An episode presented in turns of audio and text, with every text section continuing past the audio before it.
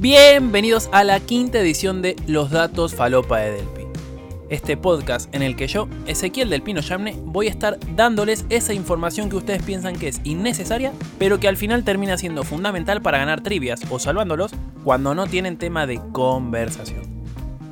Ahora sí, sin mucho más que añadir, empecemos. Podríamos retomar la posta que teníamos sobre los países del contexto en el coronavirus, pero como que ya estamos cerca de Navidad y de Año Nuevo y está bueno meter un volantazo y volver al origen de todo esto. Así que, si querés saber cuántas horas al día come un oso panda, cuánto tiempo duerme un gato durante toda su vida o si los peces toman agua, estás en el podcast indicado. Vayamos con el primer dato del día. A ver, mira el dato. Mira el dato. Uy, a ver, mira el dato que nadie te pidió. ¿Quién nunca dijo, che, estoy comiendo un montón, si como así voy a explotar, ya no me da más el estómago, o tantas otras frases relacionadas a la comida? Bueno, esto es algo que no le pasa a los osos panda, no solo porque no pueden hablar, sino porque podrían estar todo el día comiendo y casi que cumplen con el concepto del verdadero quien pudiera, y ahora van a saber por qué. Normalmente el oso panda dedica entre 10 y 12 horas diarias a comer, pero si el poder nutritivo de la planta es mínimo y sus necesidades son altas, pueden necesitar más de 14 horas para saciarse. Ustedes se preguntarán qué come para estar todo el día así y la respuesta es que varía de acuerdo a las estaciones del año, porque, según haga más frío o calor, el oso panda prefiere devorar hojas y brotes tiernos o tallos duros y leñosos. Ya como para ir cerrando este primer dato falopa del día, hay que decir que el oso panda en invierno no hiberna, por lo que no puede dejar de comer y tiene que seguir vagando por el bosque nevado y buscando mejor clima a menor altitud. Es por eso que cambia la especie de bambú que come porque en los pisos alpinos abunda sobre todo la Cinarundunaria fangiana, mientras que a menor altura domina la Fargesias patacea, lo que es favorable para esta especie porque, además de dejar descansar a unas mientras come las otras, le garantiza la comida cuando una de estas plantas florecen, porque todos los bambúes, al fin y al cabo, después de florecer, se mueren. Bueno, ¿Listo con el primer y extenso dato del día? Ahora sí, pasemos al siguiente. Voy a arrancar diciendo algo polémico, pero la verdad es que poco me importa porque son mis podcasts. Los perros son mucho mejores que los gatos. Ahora sí, seguimos con este concepto del verdadero quien pudiera, pero esta vez lo aplicamos a los gatos. La duración de este dato es inversamente proporcional a la cantidad de tiempo que duerme un gato en su vida. En promedio, los gatos suelen dormir de 12 a 16 horas en un día, casi la misma cantidad que los osos pandas se la pasan comiendo. Sin embargo, la cantidad de ese tiempo que pasan durmiendo puede variar dependiendo de algunos factores como el clima, la edad, la vida diaria y su salud.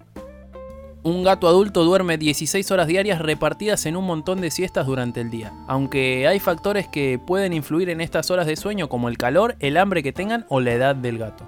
Los cachorros duermen todavía más y rondan el 90% hasta que a las 3 o 4 semanas van reduciendo el sueño al 60% para equipararse al nivel de un adulto. Si tendríamos que hacer una comparación con los seres humanos, sería algo más o menos así. Un ser humano puede vivir hasta los 100 años y debería dormir un mínimo recomendado de 8 horas al día, lo que, si lo traducimos a nivel gatuno, serían 18 años de vida y un promedio de 14 horas de sueño en un día. Antes de pasar al tercer y último dato falopa del día, quiero preguntarle a ustedes qué es mejor, un gato o un perro. ¿Listo con la pregunta? Vayamos al tercer dato falopa del día. Y el último tiene que ver un poco con los dos anteriores. Porque los seres vivos nacemos, comemos, dormimos, volvemos a comer, nos reproducimos y tenemos que tomar agua porque si no nos morimos deshidratados. Y es ahí, en esa última palabra, con la que hacemos foco en el tercer dato falopa del día de hoy. Pese a lo que se pueda llegar a pensar, los peces también toman agua.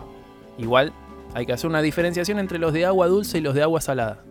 Pero ahora voy a hablar solo de los segundos porque si hablo de los dos se me va a hacer tedioso e interminable. Los peces marinos toman agua y además lo hacen de manera continua.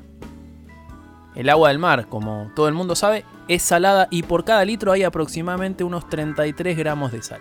Y acá me voy a poner hiper preciso porque si hay algo de lo que me gusta hablar es sobre todo lo relacionado a la pesca.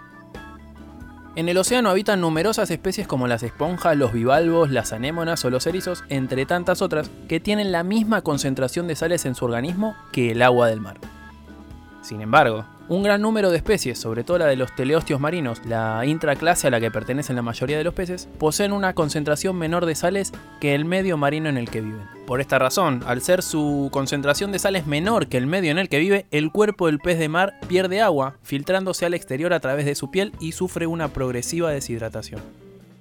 Para contrarrestar esto y mantener el equilibrio de sus fluidos corporales internos, los peces de mar se ven obligados a tomar mucha agua. Y, aunque al hacer esto también ingieren sales, estas últimas no son absorbidas porque no las necesitan. Lo que hacen los peces es expulsarlas a través de las branquias y la orina, que es muy concentrada y con poca cantidad de agua. Como ya dije, podría seguir horas y horas hablando del tema del agua, los peces y demás, pero mejor lo vamos a dejar para otro momento. Llegamos así al final de la quinta edición de Los Datos Falopa de Delpi. Si te gustó este capítulo o algún otro en particular, podés compartirlo en la red social que desees. Si te copás, siguiendo al canal de Sea lo que sea en Spotify, es un golazo porque te enterás al toque de las nuevas ediciones que se van subiendo. Para cerrar, dejo mi Instagram que es arroba del pino S, por si no me seguís o si me seguís para que me cuentes qué te parecieron estos datos y los anteriores. Mi nombre es Ezequiel del Pino Yamne y me despido prometiendo muchos más datos falopa. Hasta la próxima.